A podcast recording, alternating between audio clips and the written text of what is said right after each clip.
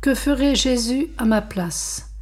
Écoutons Thomas Merton, 1915-1968, trappiste américain.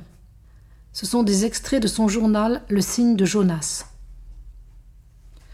Oui, c'est merveilleux de voir la grâce divine à l'œuvre dans les âmes. Ce qui est le plus beau, c'est de voir comment les désirs de l'âme, inspirés par Dieu, cadrent et s'harmonisent si bien avec la grâce que les choses saintes semblent naturelles à l'âme et faire partie de sa nature même.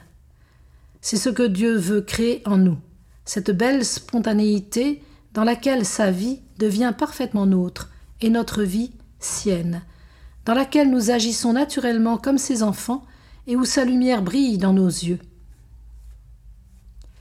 Par-dessus tout, revêtez-vous de la charité qui est le lien de la perfection. Faites régner dans vos cœurs la paix du Christ, à laquelle vous êtes appelés dans l'unité de son corps.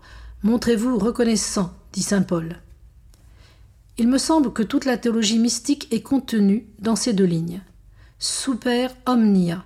Cet amour est par-dessus tout, parce que c'est la fin pour laquelle nous avons été créés. C'est la perfection et la sainteté.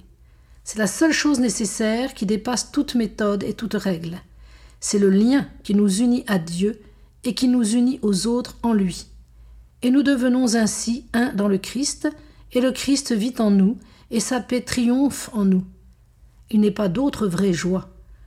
Nous pouvons ainsi aimer Dieu comme il s'aime avec son amour.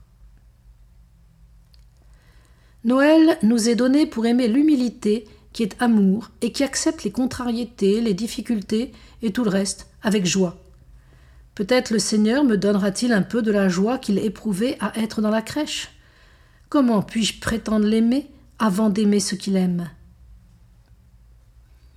Le Christ se retrouve dans les âmes lorsque celles qui lui ressemblent par la charité, reconnaissant quelque expression de son amour les unes chez les autres, le louent, le remercient et s'encouragent avec joie à l'aimer davantage encore.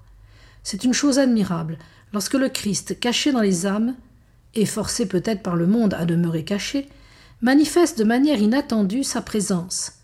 Alors les âmes, de tous côtés, le reconnaissent, s'éclairent et le découvrent en elles, alors qu'elles ne s'imaginaient même pas qu'il y fût. De toute façon, la vie d'un chrétien n'a de sens et de valeur que dans la mesure où elle est conforme à la vie de Jésus.